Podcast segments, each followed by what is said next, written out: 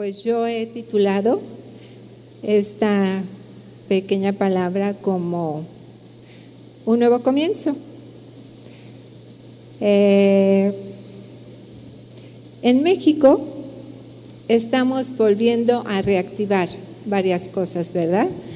Estamos retomando nuestras actividades, estamos volviendo a iniciar, eh, por ejemplo, aquí en la iglesia, lo que son las actividades con mujeres, con matrimonios, con en todas las iglesias estamos haciendo eso. Y este todos estamos en todos los países se manejó esta situación de la pandemia de manera diferente. En algunos fue muy severa, en otros de una manera más relajada. Y nosotros aquí en México la vivimos con algunas restricciones y ahora estamos retomando con cierta normalidad. Yo veo que aquí en Guadalajara ya ustedes pueden estar sin el cubrebocas. Aquí en Jalisco ya se permite, en Michoacán no. Todavía tenemos que usarlo en las reuniones en la iglesia. Este, todavía tenemos que tener cierta distancia y no nos lo han retirado. Esperamos que sea pronto, ¿verdad? Pero estamos viendo que las cosas no están del todo como las dejamos. Nunca nos imaginamos cuando esto empezó alejarnos tanto de las personas. Yo creo que fue lo que a mí se me hizo más difícil el dejar de sentir el toque significativo, porque nos saludábamos con mucha emoción cuando nos veíamos, nos abrazábamos, este, pues es algo muy especial y sobre todo en la familia de Dios, ¿no? Como que este, no te cansas de ver a las personas, de abrazarlas, de decirle, ay, qué gusto verte, y fue algo muy difícil. Porque nosotros somos creados para sentir el amor, para sentir el cariño de las personas. Y fue muy difícil dejar de, tocar, en este caso, por ejemplo, yo a mi mamá que ya tenía, tiene, gracias a Dios, el día de hoy tiene 90 años, pero entonces tenía 89, y era difícil no poder llegar y darle un beso o abrazarla porque había el temor, ¿verdad? Y había que cuidarla. Además, sufrimos pues muchas pérdidas humanas. Hubo muchas familias que sufrimos cuando menos la pérdida de una persona, ¿verdad? Por esta enfermedad, aunque este, pues hubo otras enfermedades también. Y fue un tiempo muy difícil. A muchos esto nos, nos tocó, bueno, todos vivimos el encierro, ¿no? Y muchos tuvieron que estudiar o trabajar desde casa. Y esto generó en muchas personas pánico al empezar a salir y dificultad para poder relacionarse y algunos flojera para congregarse. No sé si aquí, pero en muchos lugares ya estaban los cristianos de sofá porque fue muy cómodo escuchar las predicaciones desde la... En algunos lo oían en la cocina, algunos mejor en, el, en la sala, pero no se le daba la misma importancia que tiene el venirse y congregarse, ¿verdad? Bueno, hablando sobre las que hubo varias pérdidas en las familias y de amigos por el COVID, bueno, las otras enfermedades tampoco se fueron, tampoco desaparecieron. Y esto genera que la economía también se vio afectada y porque no hubo el movimiento que había antes. Y esto ha ocasionado problemas aún en los países de primer mundo, en los mayor, más desarrollados, pero también lo ha generado a nivel familiar. Y bueno, hoy, ¿cómo es que estamos aquí? Vamos a leer Lamentaciones 3 del 22 al 24. Y solo estamos, queridos hermanas, y hay algunos hermanos, bienvenidos también. Hoy estamos aquí por la misericordia de Dios. Dice, por la misericordia de Jehová no hemos sido consumidos, porque nunca decayeron sus misericordias. Nuevas son cada mañana. Grande es tu, tu fidelidad. Mi corazón, perdón, mi porción es Jehová, dijo mi alma, por tanto en él esperaré. ¿Cuántos pueden decir eso? Si hoy estamos aquí, es solamente por la misericordia de Dios. Hoy podemos decir y le podremos contar a nuestras generaciones que somos sobrevivientes del COVID. ¿Y saben qué? Creyentes y no creyentes. Dios nos prolongó la vida y solo por su misericordia. Y esto, para el creyente, todos los que creemos en Jesús tenemos que ser conscientes que es con un propósito. El que podamos compartir las buenas nuevas de salvación. Y que la gente pueda entender que si hoy está aquí, si hoy tiene vida, es de que tiene la oportunidad de tener esa relación con el Señor como la tenemos tú y yo que hoy podíamos derramar nuestro corazón en la alabanza y decirle con todo nuestro corazón cuánto lo amamos, que Él es lo más grande, que su misericordia es grande, es extensa y Él llena toda nuestra vida, porque así es. Porque cuando decidimos por Dios y caminar con Él, tomamos la mejor decisión él es nuestra seguridad y nuestra confianza, porque esta pandemia quitó la seguridad, causó mucho pánico, causó muchos problemas, pero ahora es importante ver las cosas, hacer un alto y decir, ¿cómo voy a continuar? ¿Cómo será este nuevo comienzo? Porque también podemos ver que no se ve un panorama ni un futuro muy atractivo. Todo aquello que se veía muy seguro se está desvaneciendo. Se oye de guerras, de rumores de guerras.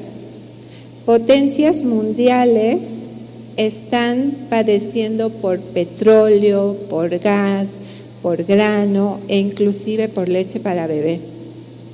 yo tengo una amiga en, España, hace unos meses me decía que estaban padeciendo por alimentos porque ellos dependían mucho de Ucrania o dependen. De hecho, la luz subió bastante, el agua, tenían o tienen que lavar de noche porque este es más barato. Entonces se está padeciendo mucho. Y en los medios de comunicación no escuchamos buenas noticias. Y todo esto que está pasando alrededor del mundo nos va a afectar. Claro que sí. ¿De qué manera? Todavía no alcanzamos a verlo. Como cuando empezó la pandemia, a lo mejor algunos pensamos que iba a ser como la influenza, que solamente nos detuvieron como un fin de semana, pero esto se prolongó bastante. Esto aún todavía no lo alcanzamos a ver. Pero quisiera que vayamos a Mateo 16, 16.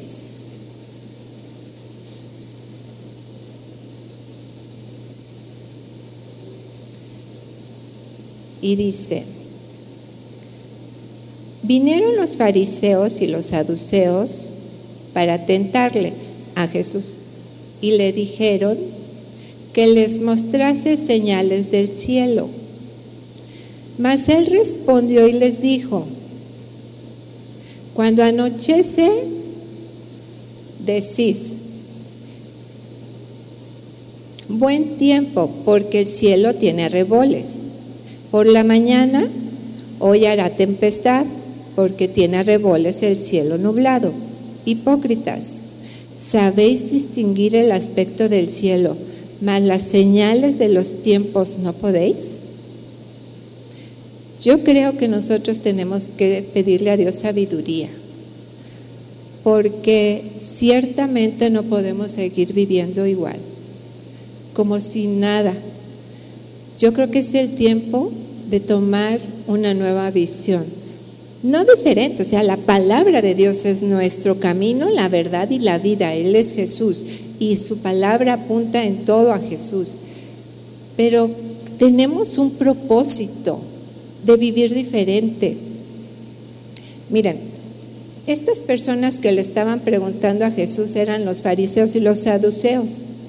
Ellos conocían perfectamente las escrituras y cuidaban todas las tradiciones, todas las formas y las maneras, pero no supieron reconocer al Salvador, no supieron reconocer al Mesías porque ellos estaban esperando un libertador del imperio romano, porque ellos estaban sometidos en ese tiempo bajo el imperio romano.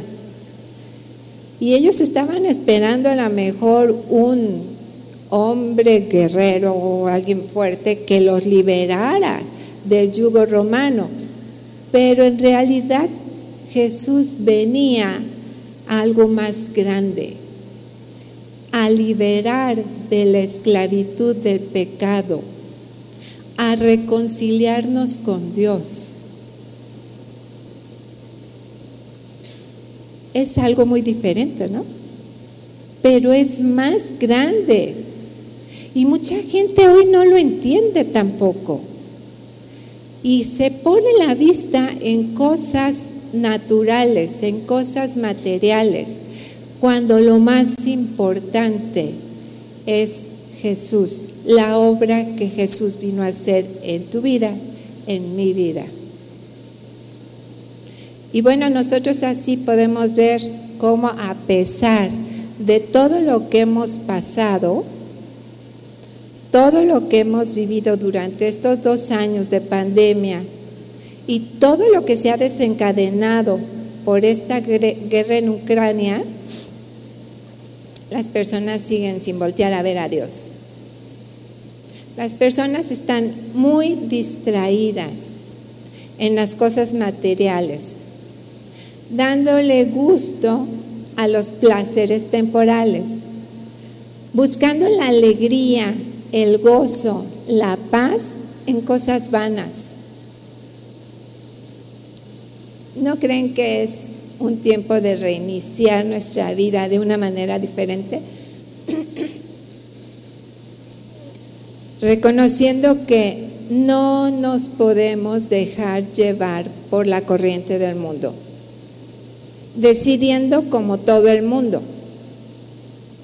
Miren, hubo un fariseo que un día invitó a su casa a Jesús él se llamaba Simón. El fariseo era estudioso de la palabra. Ellos enseñaban la palabra, conocían las escrituras de memoria. Y él invita a Jesús a su casa. Y cuando Jesús ya estaba sentado en la mesa, entró una mujer con un perfume de alabastro se postró a los pies de Jesús y comenzó a llorar. Así con sus lágrimas lavó los pies de Jesús y con su cabello que era largo lo secó. Y después los ungió con su perfume. Era un perfume muy caro. Y yo me pongo a pensar, ay, perdón.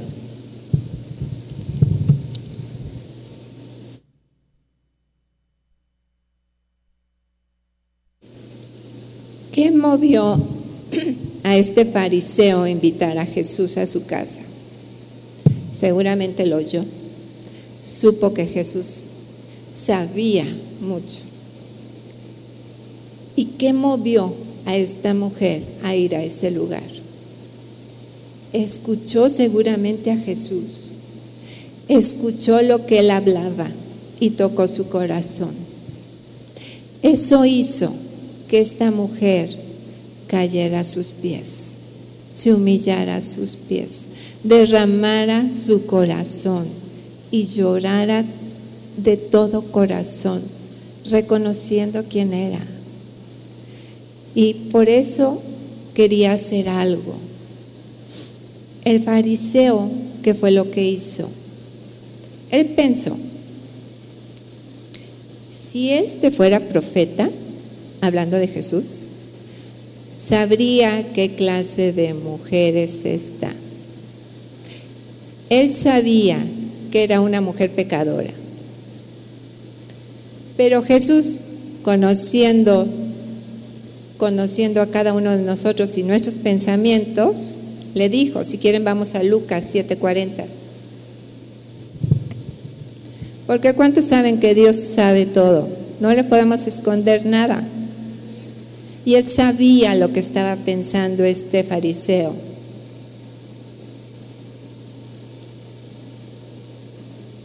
En el versículo 40 dice, entonces respondiendo Jesús le dijo, una cosa tengo que decirte. Y él le dijo, di maestro.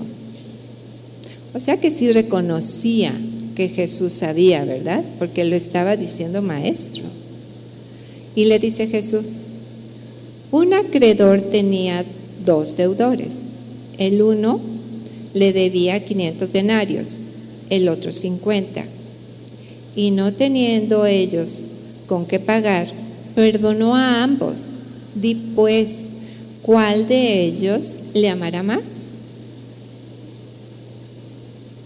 Respondiendo Simón dijo, pienso que aquel a quien perdonó más. Y él le dijo, rectamente has juzgado. Y vuelto a la mujer, dijo a Simón, ¿ves esta mujer? Entré a tu casa y no me diste agua para mis pies, mas esta ha regado mis pies con sus lágrimas y los ha enjugado con sus cabellos. No me diste beso, mas esta, desde que entré, no ha cesado de besar mis pies. No ungiste mi cabeza con aceite, mas esta ha ungido con perfume mis pies. Por lo tanto, te digo que sus muchos pecados le son perdonados, porque amó, amó mucho, mas aquel a quien se le perdona poco, poco ama. Aquí vemos a un fariseo que como todos creían que se salvarían por sus obras tratando de cumplir toda la ley de Moisés al pie de la letra.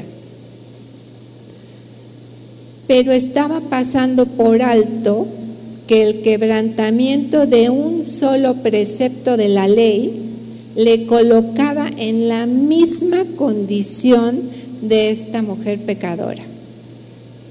Así que ni él ni la mujer pecadora podían entrar a la presencia de Dios por sus propios méritos.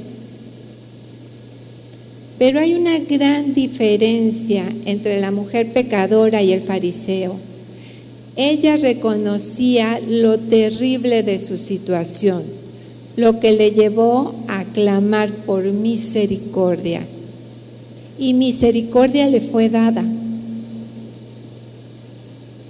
ya que el Señor le perdonó todos sus pecados, así se lo dijo al, al fariseo.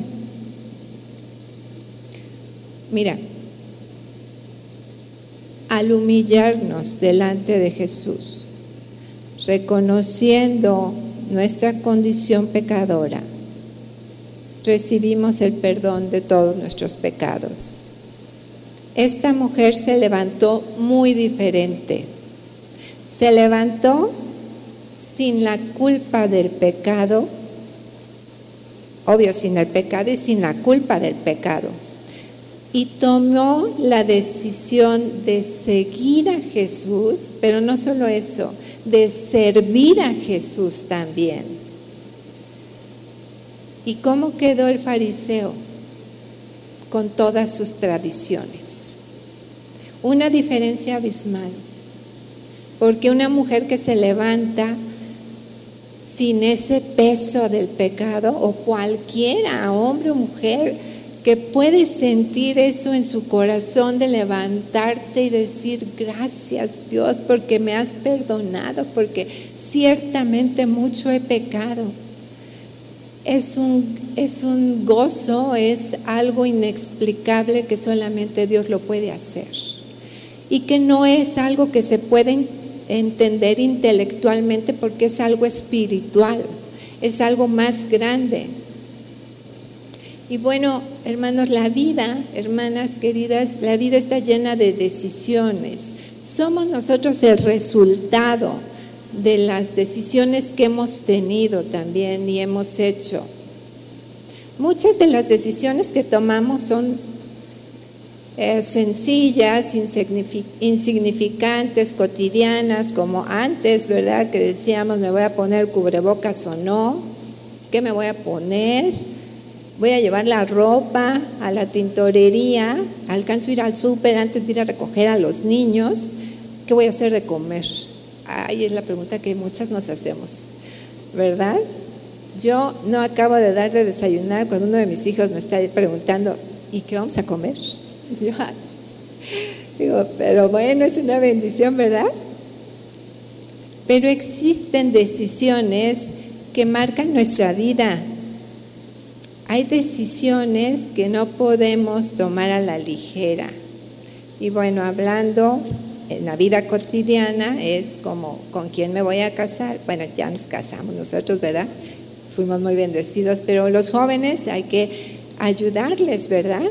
a que puedan, ellos toman su decisión, pero nosotros es importante como padres poder decirles, mira, este, ¿cómo vive? ¿Qué tanto ama a Dios? Porque si ama a Dios, a Dios más que a ti, ten la seguridad que te va a ir bien, ¿verdad? Pero bueno, también este, aceptar una oferta de trabajo o no.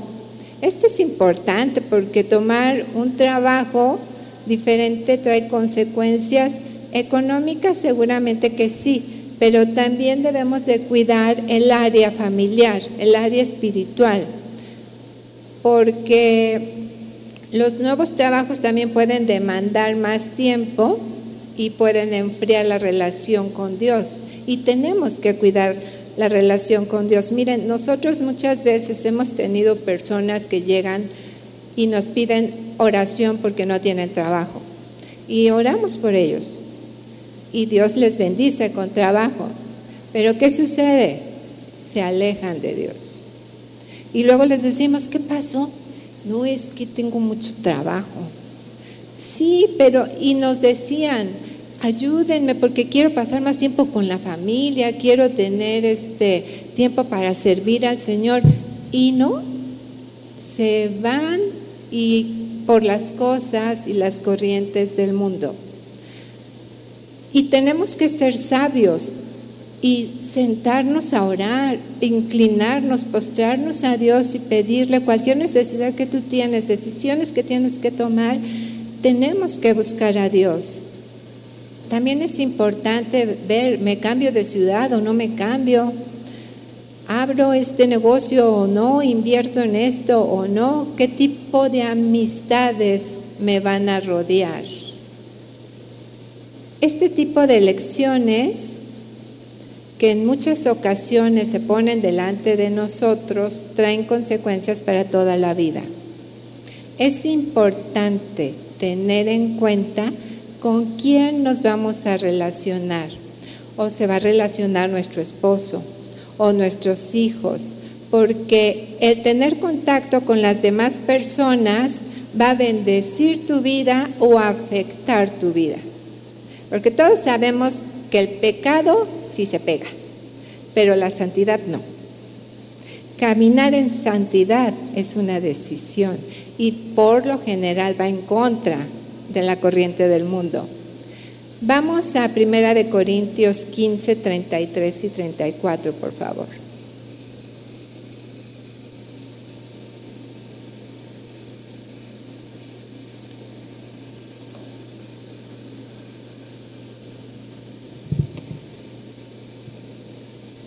¿Ya estamos ahí?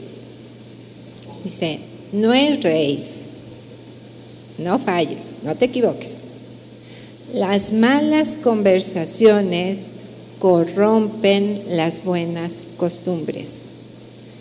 Velad debidamente y no pequéis, porque algunos no conocen a Dios.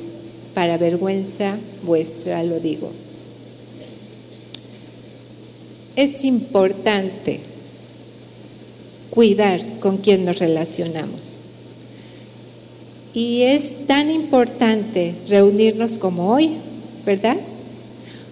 Hoy tomaste una buena decisión, el venir aquí. Quizás alguien te invitó y, y tuviste que tomar esa decisión, ¿voy o no voy?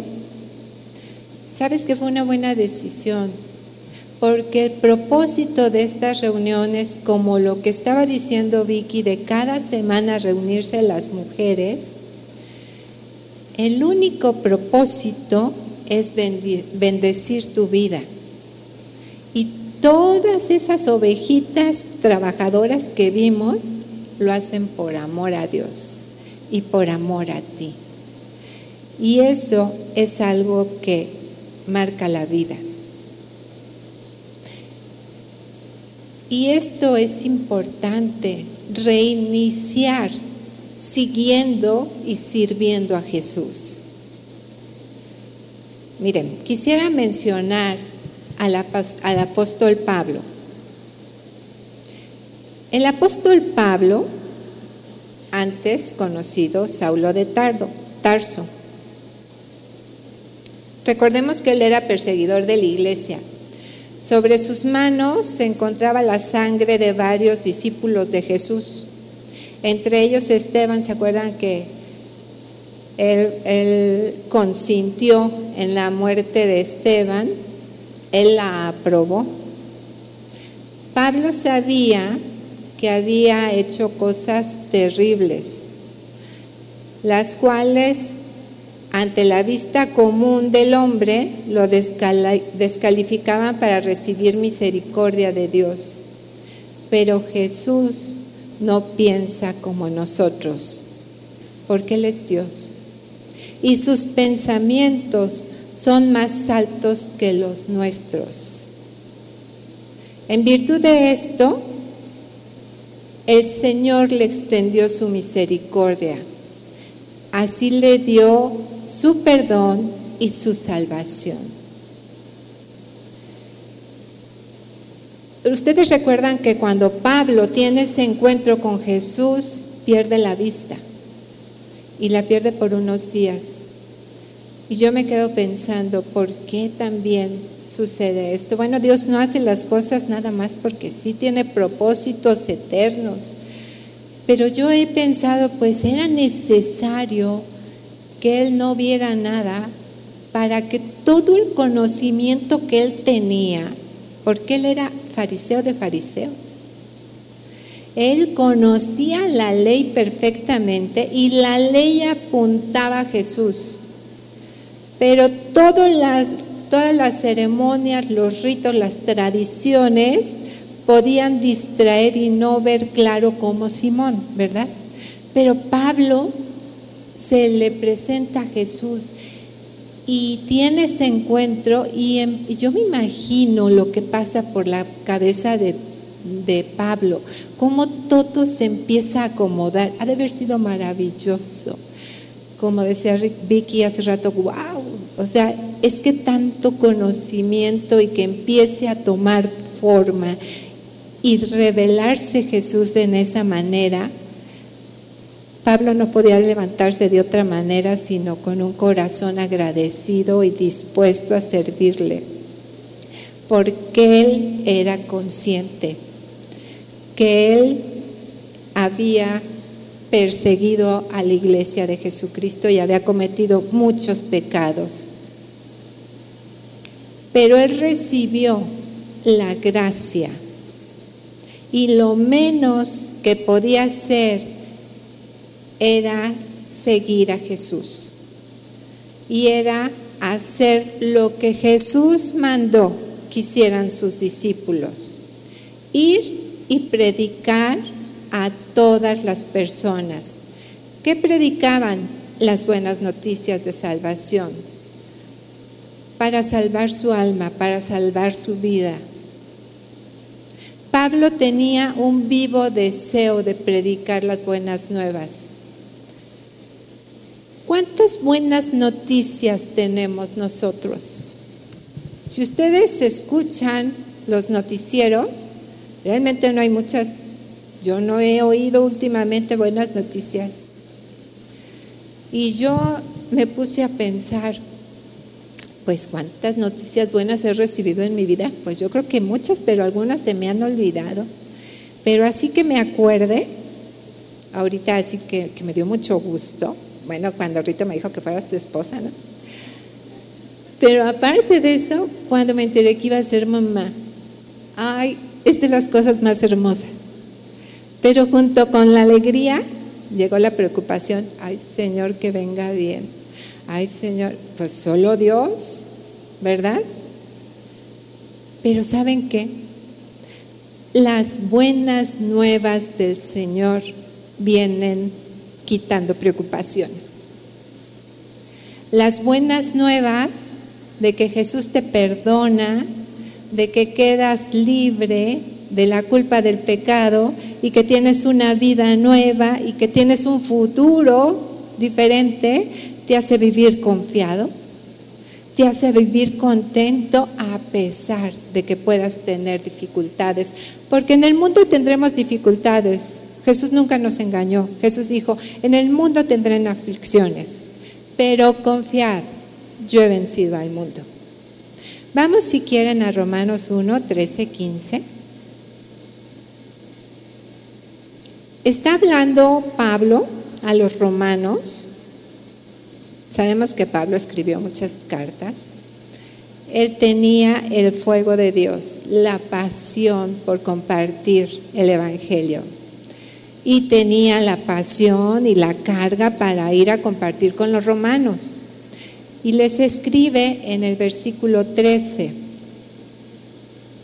también a vosotros que estáis en Roma pero no quiero, hermanos, que ignoréis que muchas veces me he propuesto ir a vosotros, pero hasta ahora he sido estorbado, para tener también entre vosotros algún fruto como entre los demás gentiles, a griegos y a no griegos, a sabios, a no sabios, soy deudor.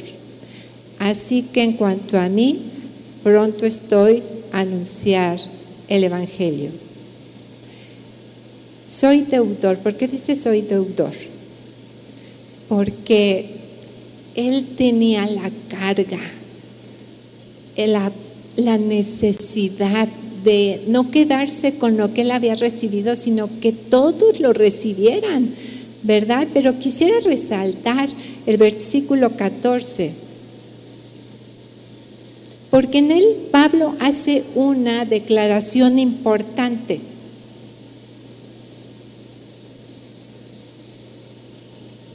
Él quiere ir en persona a predicarles. Aquí en el versículo 14 encontramos que el mensaje de Jesús es universal. Porque la expresión a griego y a no griego, a sabio y a no sabio, señalan que el Evangelio es para todos. El mensaje de Jesús no discrimina en el sentido de que no es exclusivo para un determinado tipo de personas. No se limita a la raza ni al sexo. Es muy importante el mensaje de Jesús y es el mismo para todas las personas. Es el mismo para las mujeres, para los hombres, para los ricos, para los pobres, para cualquier ser humano sin importar el color de su piel, para los borrachos, para los maldicientes, para los homosexuales, para los transgéneros, para los ladrones, para los homicidas, para aquel que miente, para el que ve pornografía, si saben, que mucha gente hoy en día con aquella facilidad que la ve, es pecado. Para los estafadores, para los adúlteros, para los secuestradores, para los sicarios. ¿Cuántas listas no hay? ¿Cuánto de esto escuchamos todos los días? ¿Y saben que por todos murió Jesús?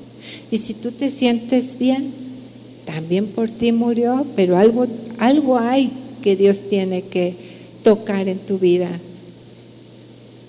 Y saben que algunas de estas cosas que he mencionado, algunos lo han vivido en carne propia. Nosotros en Moroleón tenemos hermanas que han perdido, sus hijos han perdido la vida porque han llegado sicarios y los han matado. Es muy difícil, muy triste pero hay esperanza en Jesús. Hay propósitos en Jesús. Tenemos una hermana que ella nos comentaba que estuvo compartiéndole a su hijo y él sale de su casa y como en tres minutos llegaron y lo mataron. Pero ella sabe que está en la presencia de Dios porque recibió al Señor. Tenemos trabajo, hermanos, tenemos mucho trabajo. ¿Saben qué? Todo esto que les he comentado de todos los pecados y todo lo que estamos viviendo no es nuevo. No hay nada nuevo debajo del sol. No hay nada que tome por sorpresa al Señor. Para todos el mensaje de Jesús es el mismo. Juan 3:16, no lo sabemos. Porque de tal manera amó Dios al mundo que ha dado a su Hijo unigénito para que todo aquel que en Él cree no se pierda, mas tenga vida eterna. Pero esto es para el que se arrepiente, para el que pide perdón, creyendo que Jesús pagó por todas sus faltas, por todos sus pecados. Él lo hizo al morir en la cruz todos nuestros pecados fueron perdonados en esa cruz. En esa cruz, en el corazón de Jesús estabas tú. Entonces sí podemos iniciar una vida libres, sin cadenas que nos aten. Entonces se puede tener un nuevo comienzo, claro que se puede tener un nuevo comienzo. Dios puede hacer grandes cosas hoy, como lo hizo con Pablo, con todos aquellos que se arrepienten, le creen, le entregan su vida para que Él la consuma. Dios quiere y puede usarte para llevar ese mensaje a otras personas que lo necesitan. Él no, no podemos nosotros decirle es que estoy muy limitado. Dios no conoce de limitaciones. Mira, ahora en la pandemia se predicó yo creo que más que nunca. Todas las iglesias predicamos por internet la mayoría. O sea, el mensaje no quedó este, aislado como nosotros. El mensaje siguió corriendo. Pero ¿cuántos saben que el enemigo también hizo su trabajo? La verdad es de que trabajó mucho y a, él le funcionaron muchas cosas porque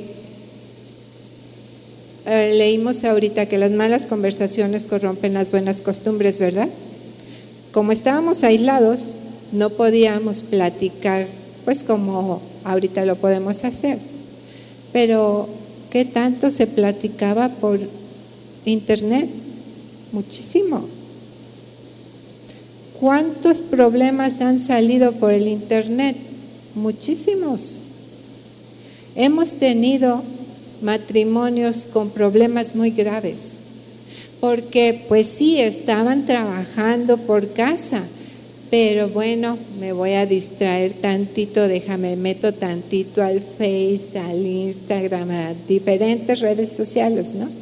Y resulta que yo no sé cómo, pero los exnovios empezaron a, a comunicar y del año de secundaria cuando ya están bien grandes, ¿no? Y, y empieza por poquito, ¿verdad? Y termina siendo un problema bien grande. También hubo quien se metió muchísimo a la pornografía, estando trabajando o estando estudiando. ¿De qué se llenaron nuestros pensamientos? Bueno, los pensamientos de estas personas. Porque sabes que el problema no es el primer segundo, el problema es el segundo segundo. Cuando te quedas ahí, cuando te quedas, ¿cómo? Y luego, ese es el problema. Qué importante es cuidarnos y cuidar a nuestros hijos y a nuestros esposos. Llegó una pareja hace poquito con nosotros, bueno, ella, y, nos comentó, es que mi esposo va hasta el baño con el celular, no lo deja, se duerme hasta con él. ¿Por qué? ¿Qué no tenemos la libertad de dejar nuestro celular y que nuestro esposo pueda ver cualquier cosa? En la casa de ustedes, nuestros hijos saben nuestras claves. Y las tenemos las claves, pues por si un día no lo roban, ¿verdad? Porque ya saben que luego puede pasar. Este, pero nosotros también podemos entrar al nuestros hijos con toda libertad. Y es importante cuidarnos, y hay muchos problemas que se han derivado de esta situación. De que ahora no se conversa como antes. Ahora todo es por el teléfono. Un día yo le decía a uno de mis hijos, ¿qué estás haciendo? ¿Estás trabajando? No, estoy platicando con quién sabe quién. Le digo, ¿y por qué no le llamas? No, es más fácil por, por el teléfono porque también estoy platicando con no sé quién y también con no sé quién. Bueno, la tecnología es una gran bendición, ¿cierto? Pero también nos está cambiando de las buenas costumbres, porque ahora todo es diferente. Por eso les decía, no está el mundo como lo dejamos hace dos años, no está igual. Ya ahora también hasta nos cuesta trabajo volver al toque significativo porque ya dices, ay, tendrá COVID. Ay, pues no sé si te saludo o no te saludo, pero tenemos que recobrar la confianza. Claro, siendo prudentes, yo no digo que no, tenemos que ser prudentes y tenemos que obedecer a nuestras autoridades, ¿verdad? Lo que nos indican como les decía, gracias a Dios que ustedes ya pueden estar libremente. Nosotros, nuestra autoridad en Michoacán todavía no nos lo autoriza y tenemos que ser obedientes, pero tenemos que cuidarnos y tenemos que ser, estar apercibidos de los tiempos. Tenemos que reconocer qué es lo que está pasando y no dejarnos llevar por el mundo. Lo que les acabo de comentar es una realidad y lo estamos viviendo en muchas familias. Los chicos les está costando relacionarse y todo es solo porque lo pueden hacer por un teléfono y no es lo correcto. Tenemos que trabajar y solo los cambios los puede hacer el Señor. ¿Cuánto lo pueden creer? Solo Dios puede cambiar nuestras vidas. Solo Dios puede transformarnos, solo Dios puede llenar esa situación que tú estás viviendo, porque esta pandemia ha dejado problemas en las personas también de inseguridad, de vacíos de personas que se fueron. Y si no estamos nosotros en el Señor y si no conocemos a nuestro Dios y si no sabemos que el como dijo este Pablo, para mí, para mí el vivir es Cristo y el morir es ganancia, entonces sí la depresión nos llega. Entonces sí la tristeza, la tristeza te puede apagar. Pero así vive mucha gente. Así hay mucha gente que vive en esta condición, pero nosotros somos llamados a ser luz y sal en donde quiera que estemos. Y es una bendición poder servir al Señor. Es una bendición poder entregarle la vida a Dios. Nosotros somos muy bendecidos en poder servir a Dios. Tenemos conociendo al Señor como 30 años. 15 años estuvimos en un lugar y salimos de ahí por una situación de tristeza, de dolor, porque donde estábamos la persona que estaba dirigiendo no estaba viviendo la palabra de Dios. Eso es muy difícil y cuando nos dimos cuenta, pues nos salimos. Pero saben que llegamos aquí y nos recibieron con tanto amor. Hace 16 años. Eso nunca se me va a olvidar y siempre habrá gratitud en nuestro corazón. Este lugar es un lugar, una extensión del amor de Dios. Y mira, Chuy vi que no pueden alcanzar a todo el mundo, pero Dios sí. Y Dios extiende su amor y extiende su misericordia. Y así le extendió para con nosotros. Y cada vez que venimos, de verdad que somos bendecidos. A veces no alcanzamos a hablar mucho con nuestros pastores, pero Dios toca nuestra vida. Y mira, no es el lugar, porque Dios está en todo lugar.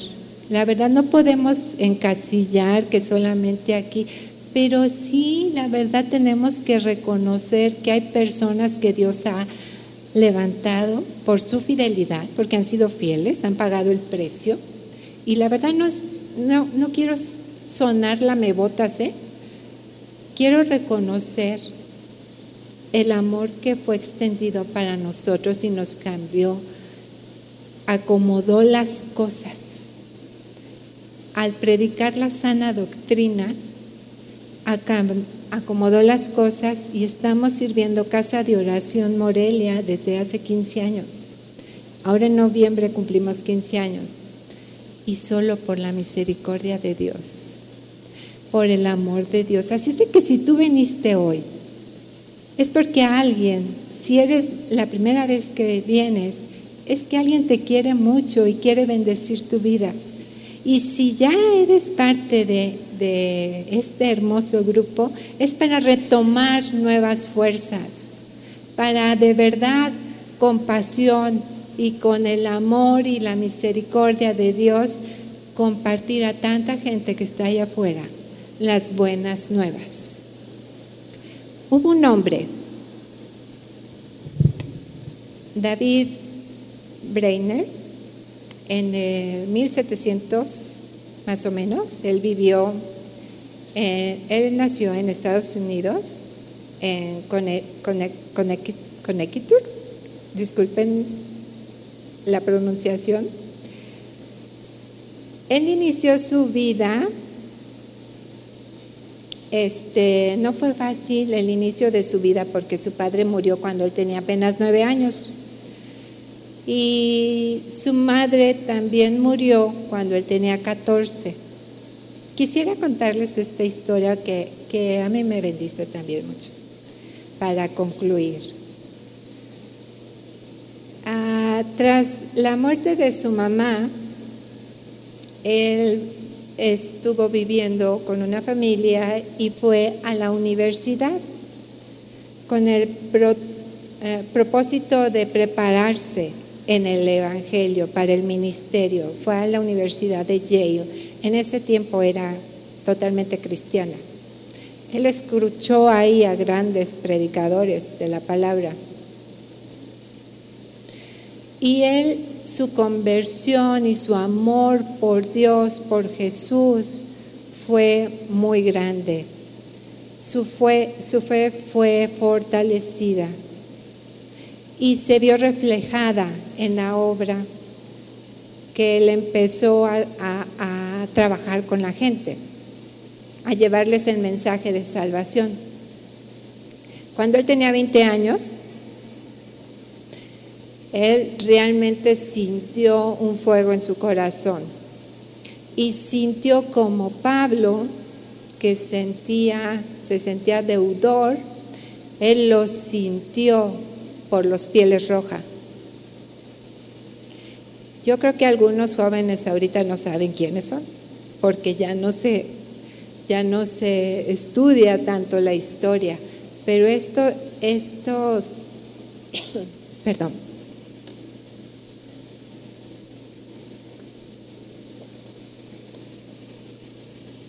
estas personas estaban totalmente alejadas de Dios. Eran los indios, pieles roja. Vivían en la pradera del estado de Nueva York, en la ribera de Delaware.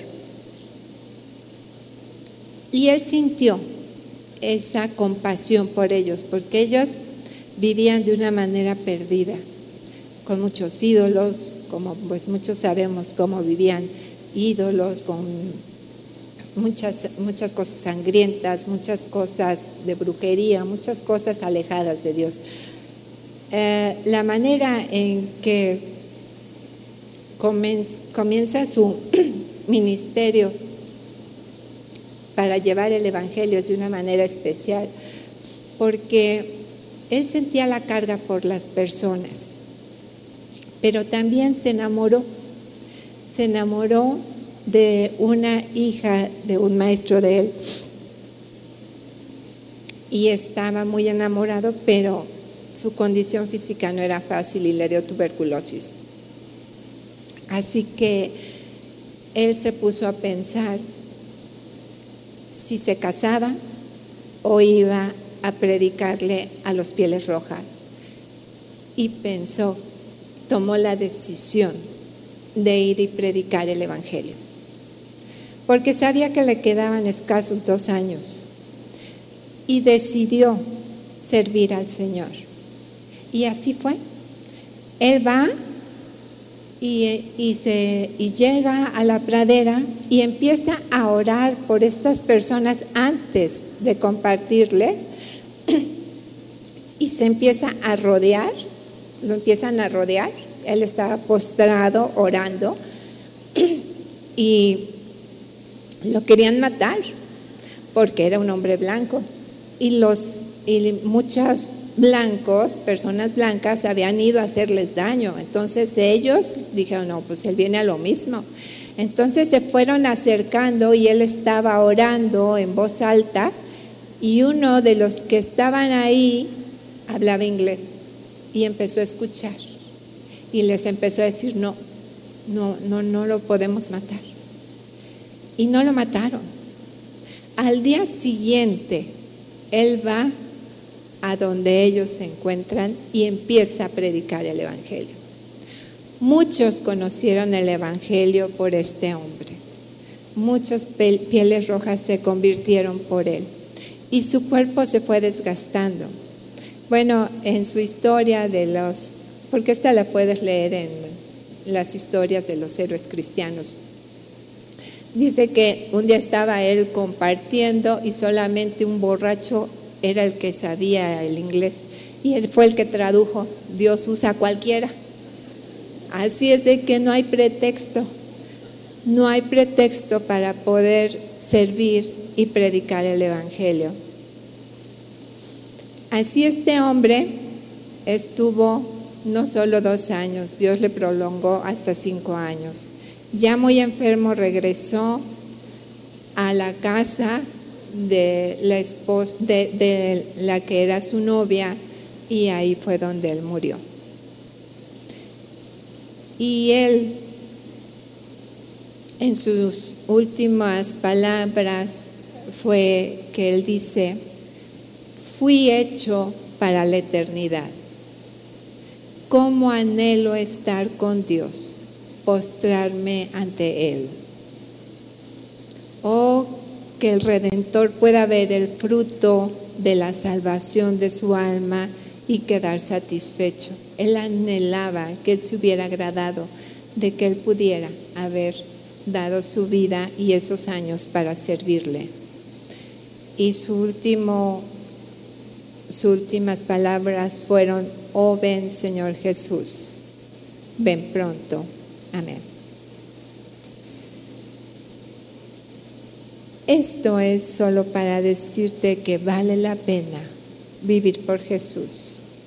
Vale la pena servir a Jesús. Hoy hemos pasado por muchas situaciones difíciles. Hemos vivido tiempos no fáciles. Pero en Jesús hay esperanza. Por su misericordia, hoy estamos aquí. Pero quiero que veas que no hay casualidades. No vives hoy porque al Señor se le pasó. No. Todos estamos en el corazón de Él. Pero ¿cuántos tienen en su corazón a Él? No sé si quieras en este día, sé que hay algunas personas que vienen por primera vez. No sé si esta mañana puedan reconocer que necesitan al Salvador, que necesitan, como esa mujer que, pudo reconocer que Jesús podía cambiar su vida, que Jesús podía transformar su, su, su, vida, olvidándose de su pasado, levantándose a una vida nueva. No sé si esta mañana haya alguien que quiera y necesite ese Jesús que puede transformar tu vida y tu corazón. No sé si hay alguien que, que se quiera poner de pie para quisiéramos orar por ustedes, que haya sentido la necesidad de que el Señor toque su vida, que toque su corazón porque sabes que solo Dios lo puede hacer. Gracias a Dios por sus vidas. Gracias Señor. Y no sé si aún pudieran hacer el esfuerzo y poder pasar adelante. Aquí hay la libertad de poder orar por ustedes. Quisiéramos hacerlo. Si nos pudieran hacer el favor de pasar. Gracias, Padre, te damos en esta mañana. Gracias Señor, porque tú has sido bueno. Sigues siendo el mismo ayer, hoy y por los siglos. Y te damos gracias por la vida de cada una de estas personas, Señor. Te damos gracias, Señor, por tu amor, por tu misericordia, porque tú eres bueno, Padre. Y en tu corazón está la vida de cada una de ellas. Gracias Padre Santo. Y en esta mañana, Señor, con un corazón sincero, queremos, Padre, entregar nuestra vida a ti. Cierren sus ojos si nos pudieran hacer el favor. Queremos agradecerte, Señor, por tus misericordias que son tantas, porque en tu corazón estaba mi vida en esa cruz porque eres Dios, Señor. Todo lo puedes, todo lo conoces, porque conoces mi condición, porque conoces mi corazón, porque reconozco que he pecado, que he fallado, que mi vida, Señor, no ha sido del todo agradable ante tus ojos. Porque, Señor, tu misma palabra dice que no hay bueno ni aún uno Solamente Jesús es el único perfecto. Todos hemos fallado, pero para todos hay perdón de pecados cuando tenemos un corazón sincero que se puede postrar, quizás no físicamente, pero sí en el corazón. Y hoy, Señor, queremos decirte que perdones nuestros pecados, que nos arrepentimos de todo corazón, que reconocemos que tú eres Dios, que tú diste la vida por nosotros, que solo por tu sacrificio nosotros podemos hoy tener una relación con el Padre, porque el Padre nos ve ahora a través de Jesucristo. No nos ves como somos, imperfectos, sino nos ves a través de la misericordia, del amor del Hijo. Gracias Padre, porque recibimos tu perdón porque recibimos tu gracia, porque hoy podemos caminar diferente con el gozo de tu salvación, ese gozo que permanece, que nadie nos lo puede quitar, que quizás tendremos aflicciones, pero no estamos solos. Tú estás con nosotros. Tú dijiste que no nos dejarías, que no nos desampararías, que estarías con nosotros hasta el fin del mundo. Y hoy sabemos que así es.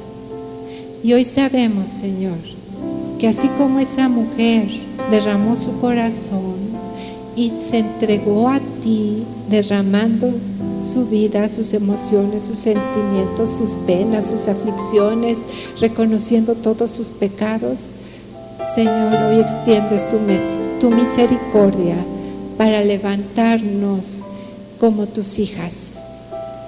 Ya no somos huérfanos, somos tus hijos.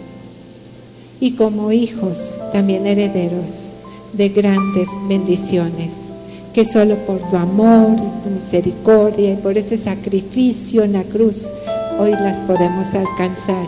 Y queremos que nuestro propósito ahora sea vivir para ti, servirte a ti ser luz y sal donde quiera que vayamos. Gracias, Padre, por la vida de cada una de estas hermosas personas, Señor, que han decidido por ti, sabiendo que no saldrán igual, porque tú estás con ellas. Gracias, Padre, en el nombre de Cristo Jesús. Amén.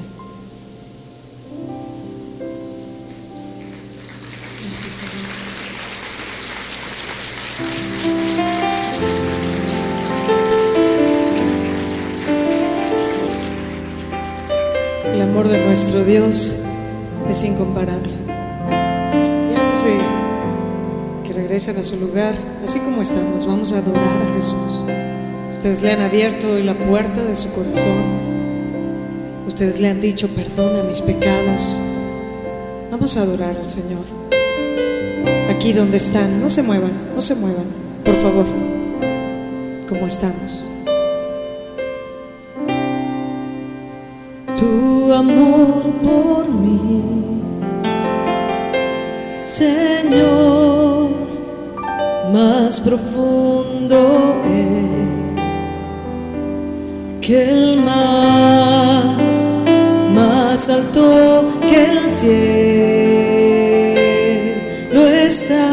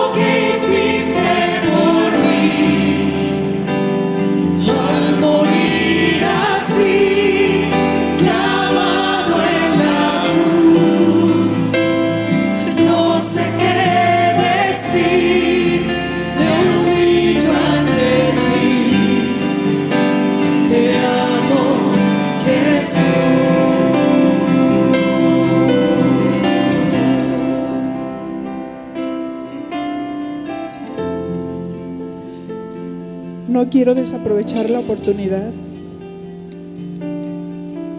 y lanzar el reto a cada una de las mujeres que están aquí presentes, porque creo que el Señor nos habló en dos vertientes, ¿sí? Sobre la salvación, pero también sobre el evangelismo. E- Esta visión de las mujeres inició hace muchos años y empezamos nosotros a ministrar a las mujeres cada semana para que conocieran a Dios, para restaurarlas, para levantarlas y a la vez para que una vez llenas y restauradas y maduradas fuéramos a predicar el Evangelio. Entonces Dios nos está llamando mujeres al evangelismo.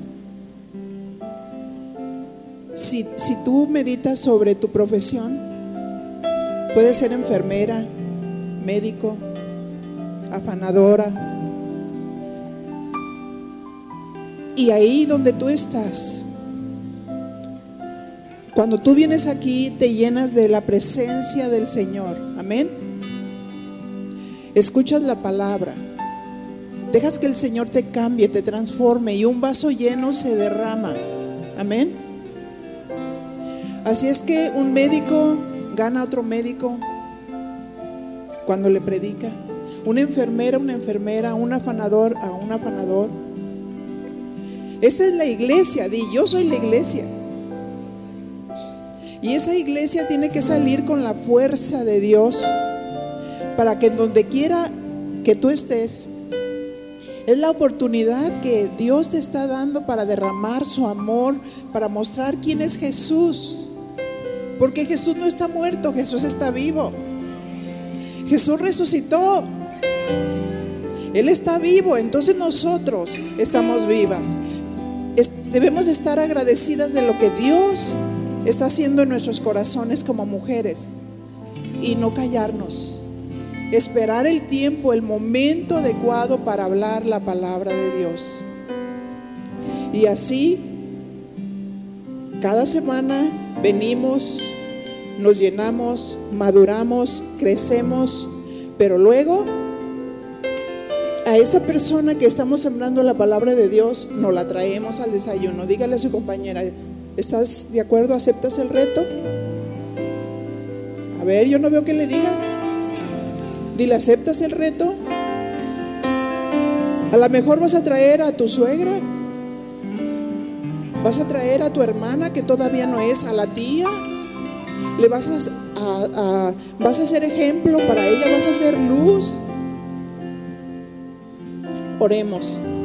Dile, Señor, aquí estoy. Aquí estoy, Señor, y me comprometo contigo. Señor, tú me has llenado de tu amor y hoy me has dado la oportunidad de conocerte. ¿Quién eres tú, el Dios bueno, compasivo, misericordioso, aquel que me salvó? Aquel que derramó su sangre para el perdón de mis pecados. Y mi Señor, yo quiero ser tu embajadora tu embajador, un instrumento tuyo de poder para hablar tu palabra. Oh mi Señor, úngeme, dame de nuevo para hablar tu palabra. Te lo pido en el nombre de Cristo Jesús y yo me comprometo a hacer esa luz, a hacer esa sal que sazone, a hacer ese instrumento poderoso para que otros te conozcan en medio de este mundo malo poder traer la luz, poder traer la esperanza de quién eres tú, Señor. En el nombre de Jesús. Pon la mano en tu corazón y dile, aquí estoy, Señor. Quiero ser un instrumento tuyo. Quiero ser un instrumento tuyo, consagrado, Señor. Oh, mi Señor, que cada día no camine en la vanidad de mi mente, sino con el fuego de tu Espíritu Santo. Amén. Denle un aplauso fuerte al Señor.